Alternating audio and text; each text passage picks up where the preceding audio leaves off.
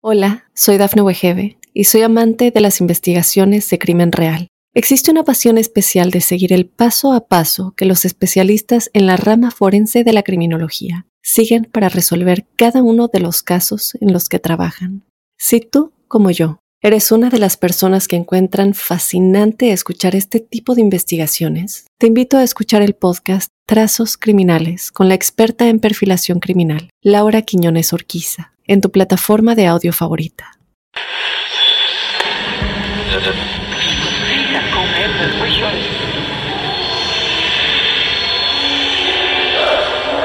Esa casa está maldita. Hay alguien sentado en mi cama. Algo paranormal estaba pasando. El diablo estaba en mi cuerpo, estaba en mi cuerpo.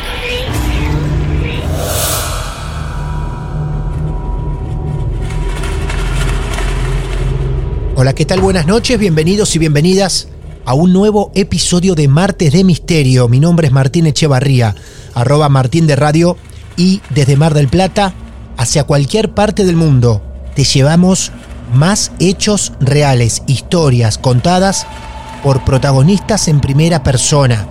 En Colombia, esta noche, nos está esperando un nuevo protagonista. Se llama Lucas y sospecho ya sobre todo por el título del programa, que hay una cosa familiar que anda dando vueltas en la historia que dentro de unos segundos vamos a empezar a descubrir.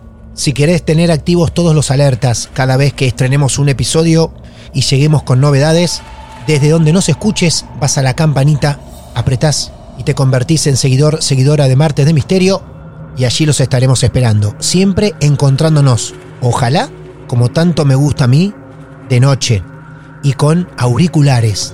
Qué bueno si en este momento lo estás haciendo. Qué bueno si esto que estoy hablando suena así, cerquita, en tu oído. Ahora sí, amigos y amigas, Lucas está preparadísimo para contarnos una historia casi de película. Ya sabrán por qué.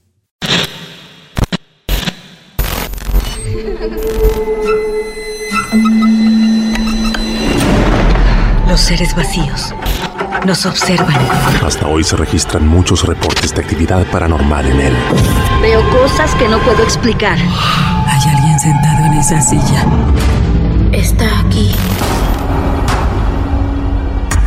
El misterio está fundamentado en el silencio. Pero ya es hora de hablarlo entre todos. Esto es Hay alguien en la casa. De Misterio. Es divertido asustarse a veces, ¿no?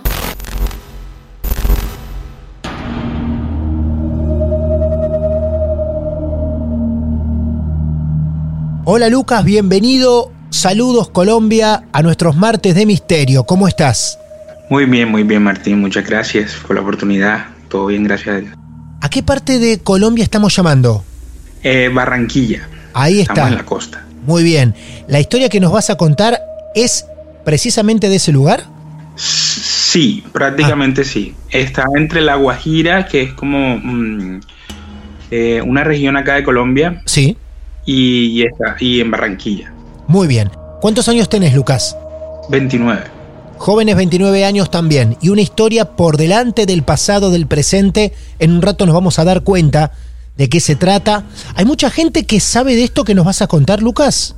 Eh, la verdad, muy poca porque Sí. es como, como algo familiar, así, muy personal, que digamos, pero Ah, sí, yo lo consulté con mi mamá y ella me dijo que sí podía porque mi mamá también tiene full gran, eh, como gran parte aquí en esto.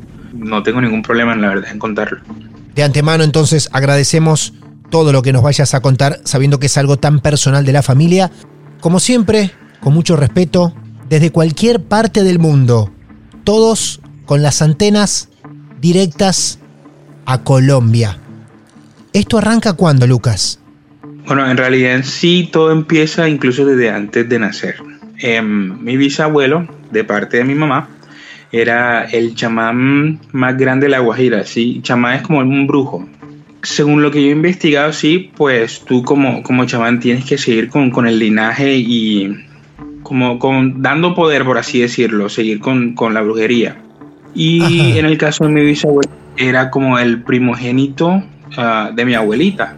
Obviamente el primer hijo que sea varón de mi abuela era el que iba a seguir pues con, con las enseñanzas de mi abuela, que de mi bisabuelo y eso. Ah, mira vos, entonces tu Em. bisabuelo arranca, digamos, con todo esto. ¿Él era qué entonces? Sí. ¿Chamán de qué? Sí, de La Guajira, que es, el, este, es una región de Colombia acá que limita con Venezuela. Es bonito, es turístico, pero es full, full pobre en este momento. Muy bien, era el chamán con ciertos poderes especiales, intuyo. ¿Vos sabés qué clase de práctica llevaba adelante tu bisabuelo? Sí, los trabajos supuestamente eran liberaciones donde le sacaban pues los, los demonios a, a las personas que iban, pero... Bien, perfecto. Sí, Lo que en estos tiempos sería un exorcista, digamos, algo por el estilo. Sí, el de cual también tengo que ver, pero ya ahorita más adelante también te voy contando para que sepas. Bien, bueno, estaremos muy atentos a cada detalle que nos cuentes, Lucas. Entonces así arrancamos. Un bisabuelo chamán que intenta que en la familia esta costumbre de continuar con estos poderes de generación en generación se haga presente, dijiste, en el hijo o hija de tu abuela. ¿En quién? En, en varón, que sea el primogénito y que sea varón, Bien, según lo que tengo entendido, porque, porque por ejemplo, mi- mis abuelos tuvieron seis hijos y en realidad la única mujer que hubo fue mi mamá y fue la primogénita, o sea, fue la primera que nació, entonces eso le, por así decirlo, atrasó a mi bisabuelo y ellos decidieron que sea entonces el primer hijo de mi mamá, que es ahí es donde entro yo ya, pues en, en toda esta, en toda esta historia. Quiero terminar de entender esto de la descendencia. Tu bisabuelo, chamán. Tu abuela embarazada. Sí, la prim- el primer hijo de mi abuela tendría que ser varón, que Sí. era el que iba a coger mi bisabuelo para que siguiera con, con todos los, los la cosa de los rituales y eso. Y no Pero ocurrió. nació fue mi mamá. Entonces que no sé honestamente por qué tiene que ser varón y por qué tiene que ser el primero, pero pero sí, nació mi mamá y no se pudo, entonces por así decirlo eso se atrasó y decidieron fue hacerlo con el primogénito de mi mamá, que ya, en ese caso ya sería sería yo. Bien, entonces nace tu mamá, tu bisabuelo todavía con vida mientras naces vos. Sí, sí, en este momento yo no sé realmente si él está con vida. Eso fue hace ratico ya, pero como, ajá, como está la cuestión de la brujería, yo creo que creo que hay una posibilidad, pero honestamente ya ha pasado pues 29 años por así decirlo y, y puede que ya, ya haya fallecido, pero honestamente linaje de parte de mi, de mi abuela de nosotros no pudo tener, entonces honestamente no sé cómo habría hecho. Bien, perfecto. Bueno, ahí estaba. Entonces, la familia con esta gran noticia, porque mamá, abuela, todos sabían de las prácticas de este bisabuelo y se enteran la gran novedad. Mamá va a parir un primogénito varón. ¿Y cómo sigue Sí. esto? Listo, ahí es donde yo entro, en, por así decirlo, en la historia. Entonces yo empiezo pues a crecer, a mí me empiezan a meter en el mundo así de mi abuelo, yo empiezo a ir a las sesiones donde mi bisabuelo hacía las liberaciones como para empaparme del tema y eso, pero en realidad mi mamá no tenía conocimiento de cómo eran en sí las sesiones, sabía que mi abuelo era un chamán, pero no sabía en sí qué hacía y cómo era el proceso.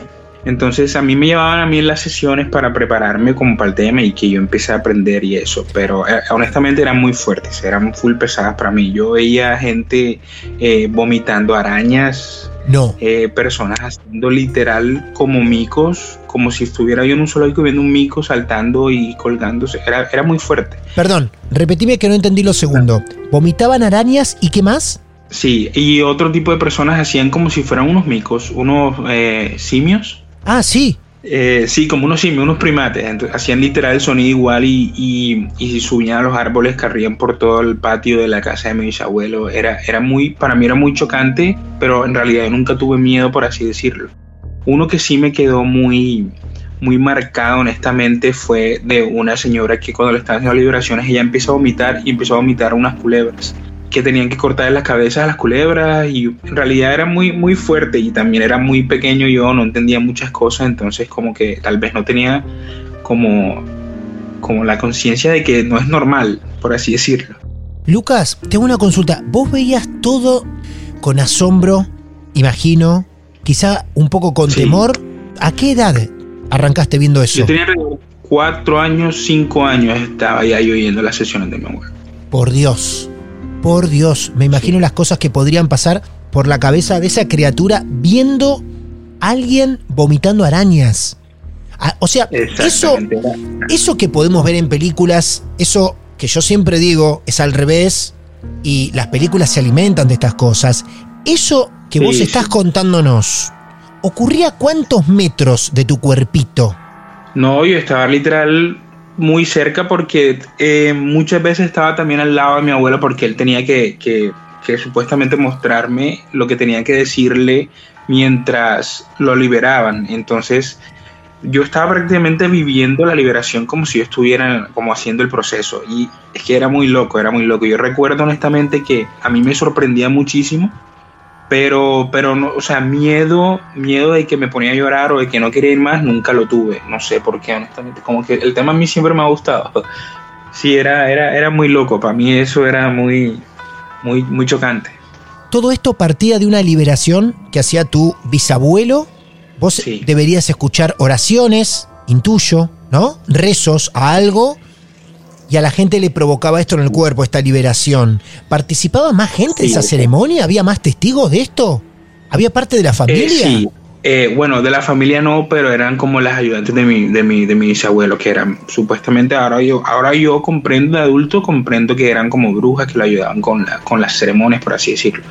Pero de la familia no. Hasta que obviamente mi mamá, como no tenía el conocimiento, ella, ella fue una vez y literal presenció lo que pasaba y de ahí no me quiso llevar más. Entonces, literal, intentó alejarme de, pues, de ese mundo y nosotros nos mudamos de, de, allá. Perdón, una vez que fue tu mamá y vio lo que estaban haciendo, en otro momento no se enteraba, no tenía idea, nada, vio lo que hacían delante tuyo, huyeron de ahí.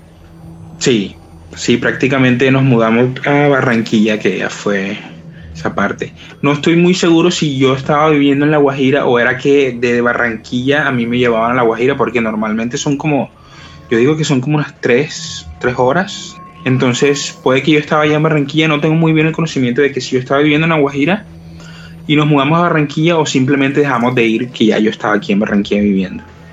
Qué impresionante. Ese dato de huir, la palabra huir, huimos de todo eso. Eso te lo cuenta tu mamá, vos no te diste cuenta tan de pequeño. Sí, exacto. Mi mamá, mi mamá me cuenta muchas de muchos, muchas de esas cosas. Yo sí tengo como las los imágenes, los recuerdos, pero no como específicos de las cosas. Entonces, lo que viene ahora en adelante, mi mamá, yo lo vivo, yo lo, yo lo recuerdo, pero mi mamá en sí es la que me cuenta bien todo. Sí. Y, y también es súper, súper fuertecito, súper loco, porque obviamente eh, según lo que he leído, si tú como chamán, tú, tú quieres más poder y quieres más, eh, sí, como fuerza para poder hacer las liberaciones, tú tienes que, dar como, dar cosas de ti, sacrificar cosas de ti para que ellos pues te retribuyan. Entonces como que mi mamá haya afectado eso a mi bisabuelo de que no va a seguir con el linaje o eso, como que eso lo, lo molestó mucho y y cuando nosotros nos mudamos a Barranquilla, yo recuerdo la casa obviamente súper grandísima porque es la que actualmente literal nosotros, eh, mis abuelos siguen viviendo en esa casa y nosotros nos seguimos reuniendo como familia y los tíos y los primos cuando estamos allá como celebrando cumpleaños. La casa en donde todo lo que te voy a contar ahora es la casa donde actualmente nosotros nos reunimos, donde ya supuestamente no hay nada, pero honestamente sí siempre hay como, quedan como las energías. Obviamente mi bisabuelo hizo lo imposible como para que mi mamá no tomara esa decisión de que yo me fuera, sino que yo siguiera con, con el aprendizaje y eso, pero mi mamá no, no, quiso mucho porque mi mamá, mi mamá siempre ha sido también cristiana desde el principio. Mi familia de parte de mamá es, es cristiana, pero también está la parte donde mi bisabuelo es pues chamán y brujo, con la brujería y esas cosas. Claro. Entonces, sí, mi mamá en realidad no, no quiso, no pasó y, con el tiempo en la casa donde ya nosotros estábamos en Barranquilla empezaron a pasar cosas. Eh, obviamente eran las cosas básicas como que objetos se perdían, se movían las cosas. En la noche a, mis tíos y a mis papás, eh, porque mis papás vivían juntos en la casa de mi abuela, es que la casa es muy grande, es grandísima, entonces tiene muchísimos cuartos, entonces nosotros vivíamos como en un cuarto. Eh, perdón. siempre le hablaban. Lucas, te quiero preguntar, ¿estamos hablando de la casa de tus abuelos de la mamá de tu mamá? Sí, mamá Bien. mamá. Ah, los abuelos maternos. Estamos hablando entonces que ustedes se fueron a vivir a la casa de la hija de tu bisabuelo. Bisabuelo, exacto. Bien, nada más ni nada menos. Sí, por, entonces em, las cosas empiezan a pasar en la noche, siempre, siempre las ventanas de los cuartos las tocaban, las abrían, las puertas, escuchaban voces como eh, ladridos y cosas así, de cosas paranormales, por así decirlo. Pero em, hasta que una vez pasó lo que literal decidió que mis papás ya se mudaran de ahí donde mi mamá, que fue eh, una noche, yo, yo despierto a mi mamá desde mi cama, porque nosotros aquí yo siempre acostumbraba, me acostumbraba a dormir en, otra cama aparte. Y, y, yo la despierto a mi mamá porque desde, desde, mi cama yo estaba gritando y estaba llorando diciendo como, abuelito, no, no me cargues, no me lleves, déjame aquí. Y cuando mi mamá se despierta y ve eso, mi mamá se asusta y le grita a lo que supuestamente yo veía como mi abuelo, que me quería cargar, pero obviamente no era mi abuelo. Entonces mi mamá eh, le empieza a gritar y ella empieza a orar y que me dejara y que no me tocara y en eso la persona o pues el ente, lo que sea que estaba ahí frente a mí y frente a mi mamá, se convierte como una sombra y se empieza a arrastrar por el piso y a mover por todo el cuarto en donde nosotros estábamos, en la casa de mi abuela. Em, se empieza a mover cada vez más rápido y, y hay un momento en donde eh, la sombra se detiene y se pone el frente de mi mamá como en los pies de la cama. O sea, mi mamá estaba acostada y eso queda de pie como en, el piecero de la cama, por así decirlo. Y ella me dice a mí que, eso se le empieza como a meter en el cuerpo. Y cuando eso pasa, mi mamá empieza a sentir que, que ella se empieza a salir del cuerpo de ella y empieza a perder el control. Entonces, cuando mi mamá empieza ya a asustarse y a sentir esa que está perdiendo como el control del cuerpo, ella, me dice que empieza a orar más fuerte y a decir la, sangre de Cristo tiene poder, que es como el que siempre nos ha enseñado cuando uno tiene miedo en, en la parte cristiana. Y empieza a gritarlo y empieza a llorar y cuando ella lo dice mucho más fuerte, ella dice que la sombra sale como disparada así hacia la pared y empieza como, como a, como a, retorcerse y, a volverse loca súper más rápido por todo el cuarto. Cuando eso pasa, empiezan a salir literal en las paredes de la casa símbolos y escritos y manchas y un poco de cosas que no sabíamos nosotros que estaban porque eh, ya mi bisabuelo tenía que ver ahí. Cuando eso pasa y la sombra, por así decirlo, sale por la ventana del cuarto, mi mamá dice que, empieza como, como desde la ventana en la parte de afuera a salir, a aparecer una luz que se pone como si estuviera en la ventana, como si fuera un brillo.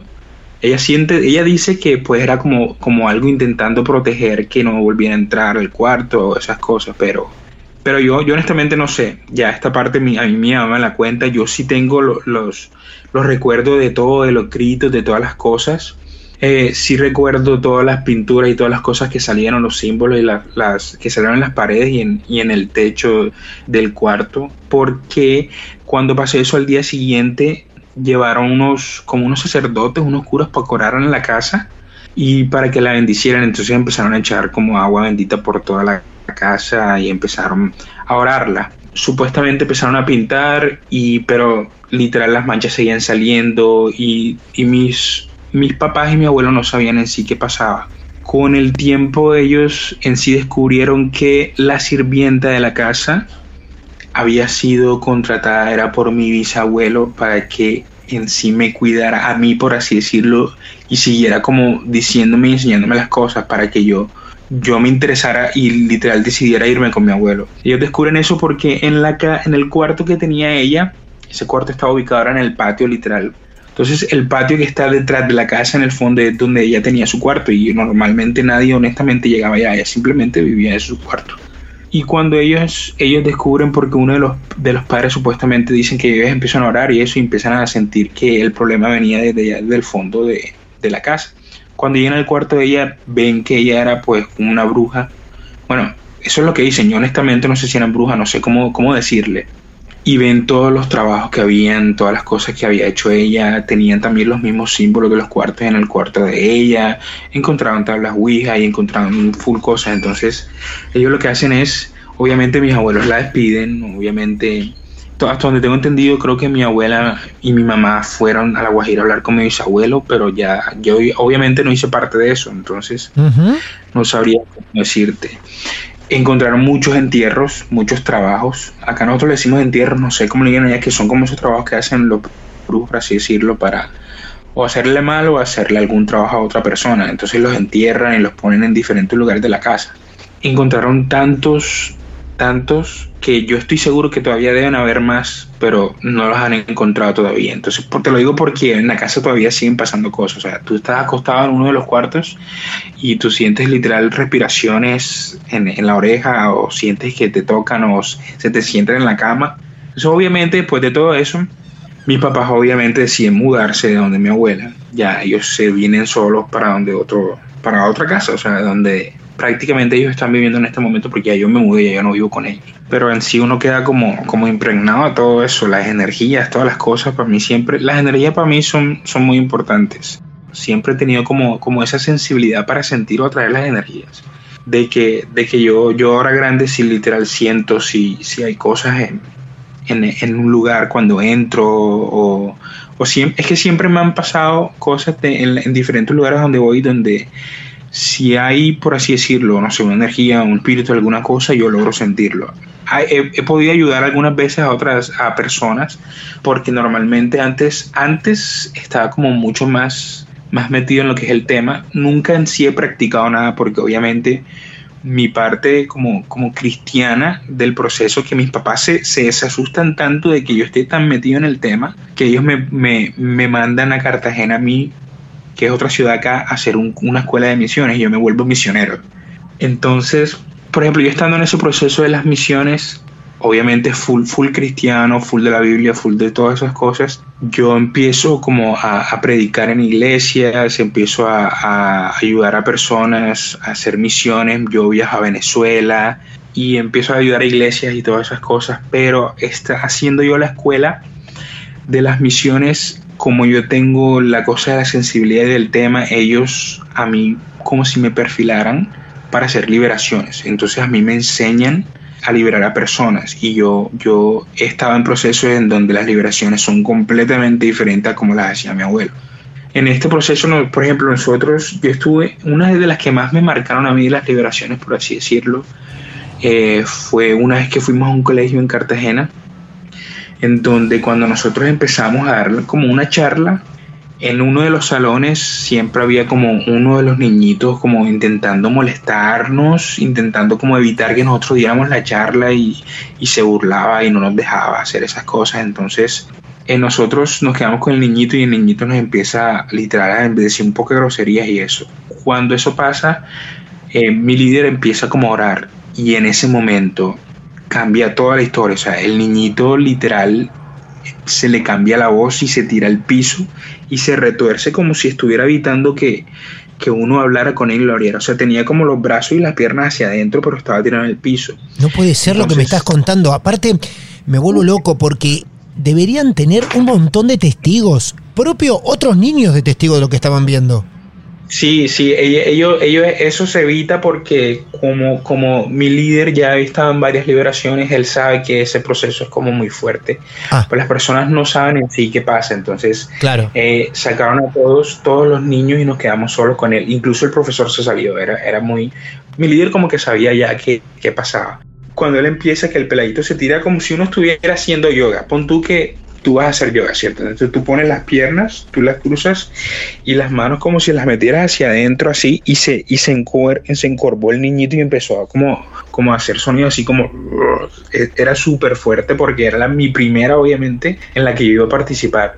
Lo que hace mi líder eh, es que nos dice como que, ok, mira, esto, eh, él hace esto porque no quiere que lo liberen y está evitando que siga el proceso y tal. Lo que tenemos que hacer es que ustedes dos intenten abrirlo para que él, o sea, los brazos los abra y él se, se deje de encorvar para poder empezar a liberarlo. Cuando, cuando yo me agacho con mi compañero a empezar a, a, como abrirle los brazos y a desencorvar, a desencorvarlo, lo siento, eh, nosotros le alzamos la cabeza y la cara, Martín, la cara estaba como deforme, o sea, como si, como si hubiera sido de plastilina y empiezan aquí a hundirle las caras, los cachetes por todos lados.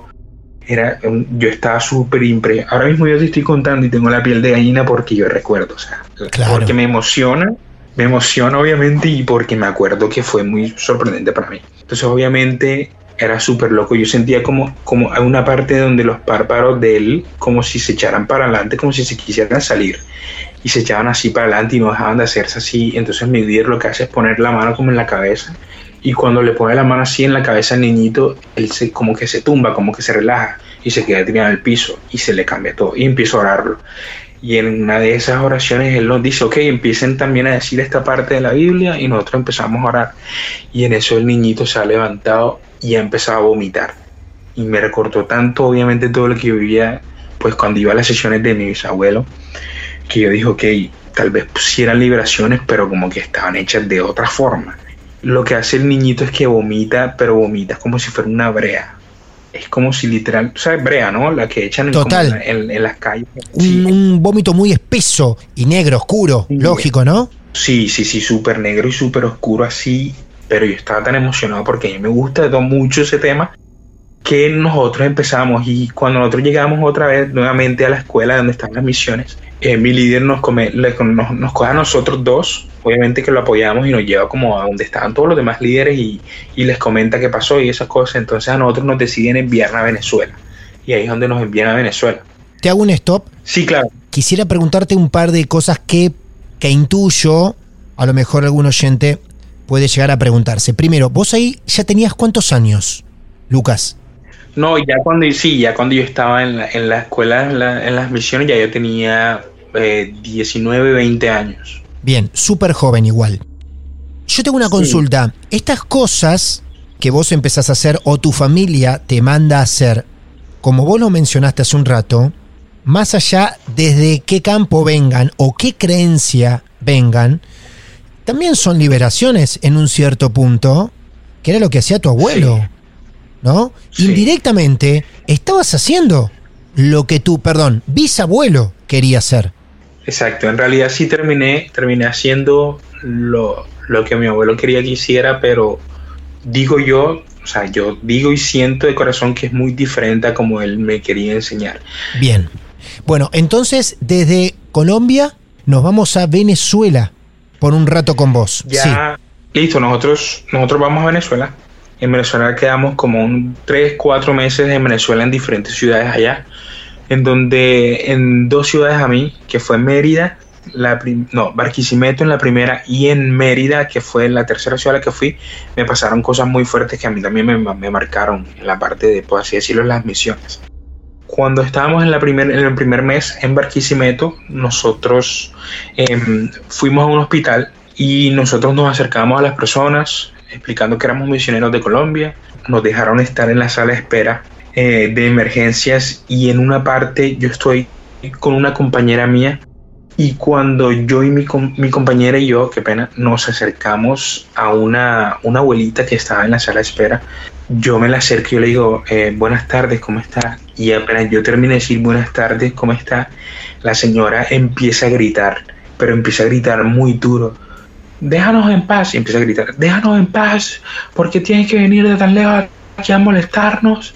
Eh, nosotros no hemos hecho nada, yo estoy tranquilo, solo estamos acá, no nos moleste, un poco de cosas. Y yo me quedé así como, ¿qué pasa? Ok, nos están diciendo a nosotros dos. Yo, yo, yo pensaba que, nos estaba, que ella nos estaba diciendo como, como a nosotros que la dejáramos tranquila y eso, pero no entendía en la parte donde decía déjanos en paz, porque ella estaba literal sentada sola yo, yo como para calmarla, para, para, para evitar que siguiera gritando y eso, yo le digo como, no señora, tranquila, no se preocupe, que nosotros somos, somos unos misioneros de Colombia. Y ella grita, ella continúa gritando y dice, nosotros sabemos quiénes, quiénes son ustedes y por qué vienen acá, vienen a molestarnos, pero gritando muy duro.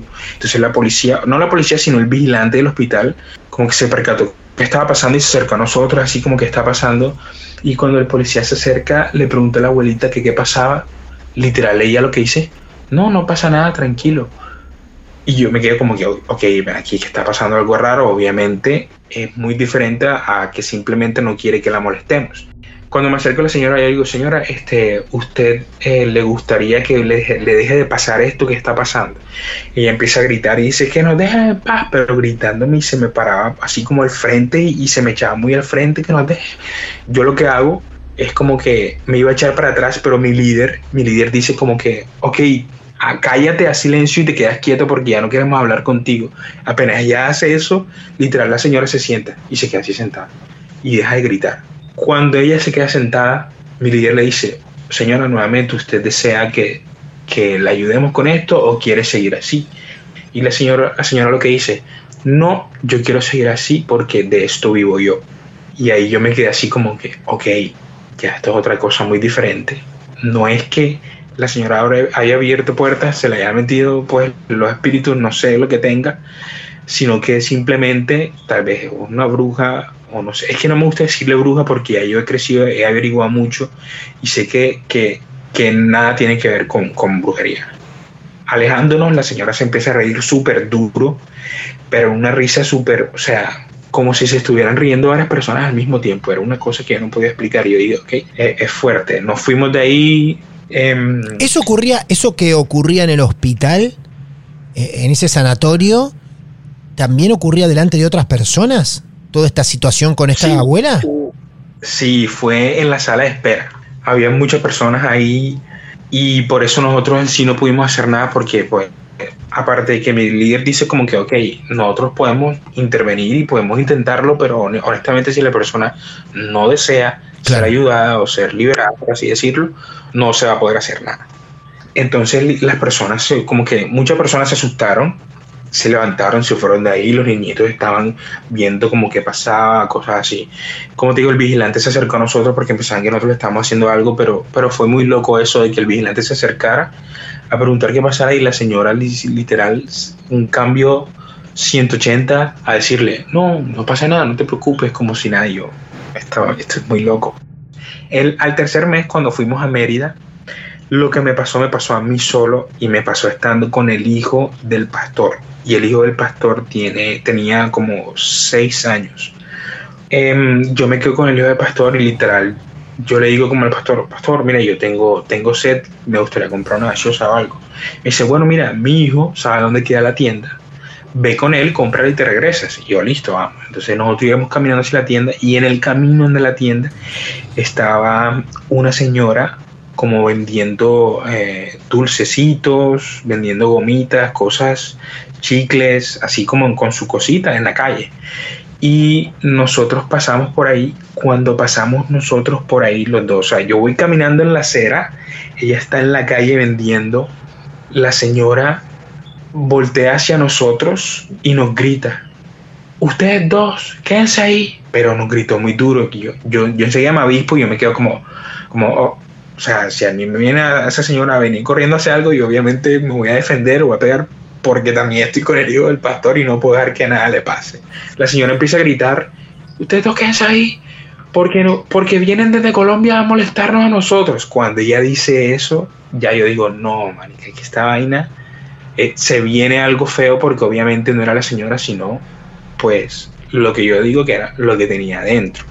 Cuando yo escucho esa cosa, a mí mi reacción es, ok, yo voy a coger al hijo del pastor, lo voy a coger, lo voy a cargar y me voy a ir corriendo porque no podía hacer nada, porque estaba solo, porque estaba en la calle. Yo estaba con las manos atadas, súper feo. Cuando esa señora empieza como a caminar rápido hacia nosotros, a mí, a mí se me pone la piel y, y yo le grito, quédate ahí, no nos vengas a molestar. Pero le grito duro, así, quédate ahí, no nos vengas a molestar. Y ella se queda así quieta.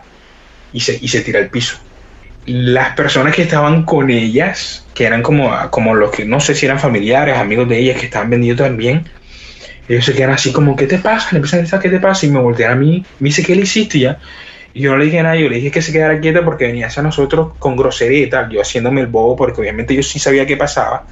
Entonces yo lo que hago es que el hijo del pastor me mira así y me dice, ¿qué está pasando? Y se empieza, se pone a llorar. Yo le digo, yo le digo, no, la señora debe tener, eh, no sé, nos habrán confundido, vámonos de aquí. Yo lo cogí y, yo lo seguí, lo seguí persiguiendo. O sea, no lo seguí persiguiendo, nos fuimos.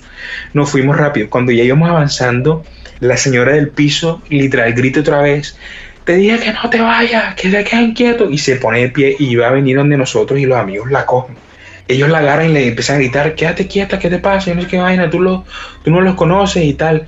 Y yo en sí, yo no, yo me voy, yo me voy, yo Ahí fue donde yo cogí al libro del pastor, lo cargué y me fui corriendo. Son cosas que normalmente, o sea, son energías muy fuertes que, que no cualquier persona las entiende y no cualquier persona sabe cómo manejarlas. Entonces, yo prácticamente dejé dejé de ser misionero, ya yo me, me vine para, para aquí otra vez, la universidad, y yo me alejé completamente de, pues, de esa parte, por así decirlo. Totalmente. Sí, sí, sí. Eh, recuerdo el inicio de nuestra charla, vos pidiéndole a mamá autorización para contar todo esto. Mamá Sí, aprobando. Wow, con razón le tuviste que preguntar a tu madre si nos podías contar Sí, sí. todo esto. Qué maravilla. A tu vuelta de Venezuela entonces, este, este papel de misionero lo abandonás, apostás a una vida un poco más normal, si es que podemos decir normal, o dentro de lo que todos nosotros consideramos como normal en el día a día, y la familia intuyo que feliz también por eso, papá, mamá.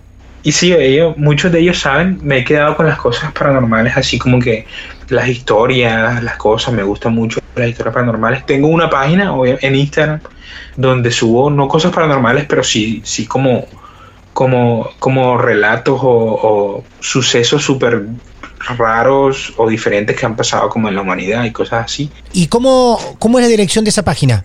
Ah, se llama Escalofríos YT. Escalofríos YT. Queda ese camino inconcluso por saber si el bisabuelo está con vida o no, pero Sí. también al bisabuelo le quedó inconclusa la herencia, ¿no? Exacto, eso, eso es que, es que yo he leído mucho. Una tradición de familia Que que se corta con vos y hay que ver Sí, qué repercusiones puede llegar a tener de acá en algunos años eso. Porque todo lo que contás es increíble, Lucas, es increíble. Parece una historia de otro planeta. Que sabemos que existen, Sí. que las hay, pero hoy la estamos viviendo súper en primera persona. Este el mundo de los chamanes, ¿no? Y, y de todas Sí. estas liberaciones que pueden hacer de forma tan sencilla, pareciera. Digo para el chamán, no para nosotros, ¿no? Entonces es, es, es muy fuerte. Digo tan sencilla porque podías acercarte a alguien y generar un contacto en la guardia de un hospital, de una clínica, mismo en la calle, o ante un grupo de niños dando una charla, como ocurrió con ese pequeño que vomitaba brea, como para poner un ejemplo. la del colegio a mí nunca se me va. Y si a mí me preguntan algo que me ha marcado para toda la vida, siempre voy a decir esa porque como un niño tan pequeñito pudo abrir como esa puerta para que algo se le metiera así. es- el tema es súper extenso, es muy loco. Muy loco.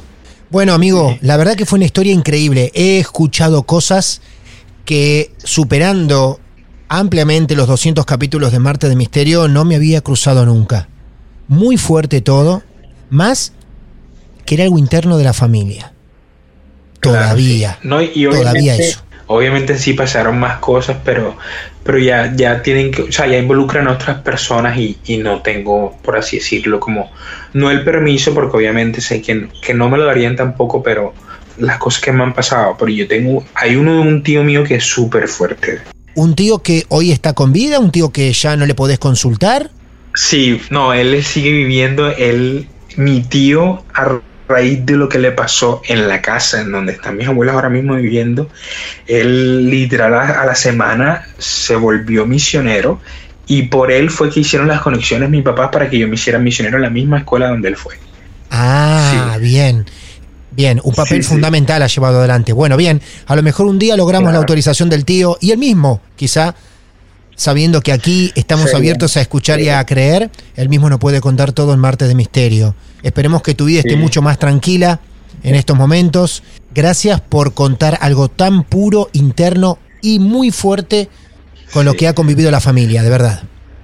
No, no, gracias a ti por la oportunidad. Siempre, siempre desde el, el primer día donde me mostraron a mí Martes de Misterio, yo quedé enamorado del podcast y todos los días, sin falta, me escucho uno. Bien, vamos a despedir todos al primogénito.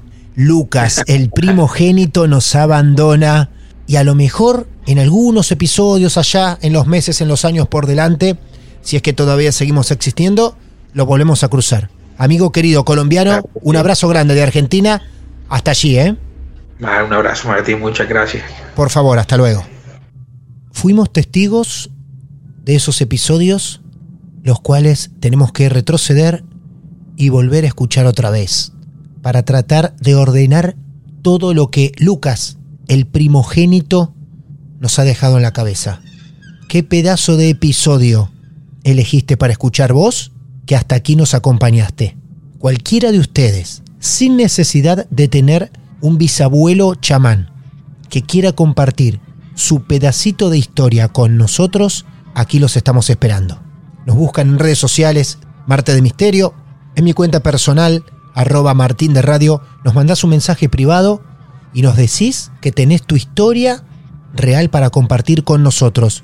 Y como siempre les digo, si querés tener los alertas activados, ser un seguidor o seguidora de los Martes de Misterio, desde donde nos escuches, Spotify, YouTube, Amazon, apretás la campanita de suscripción y así, de forma gratuita nos empezás a seguir. Fue demasiado para nosotros en este episodio, demasiado para un mismo episodio. Nos tomamos una breve pausa y nos volvemos a encontrar seguramente en el capítulo siguiente. Buenas noches y que duerman bien. Esto es...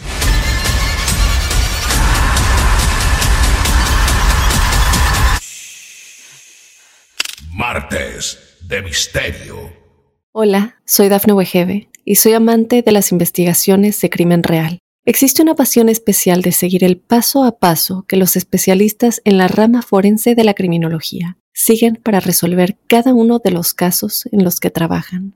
Si tú, como yo, eres una de las personas que encuentran fascinante escuchar este tipo de investigaciones, te invito a escuchar el podcast Trazos Criminales con la experta en perfilación criminal, Laura Quiñones Orquiza, en tu plataforma de audio favorita.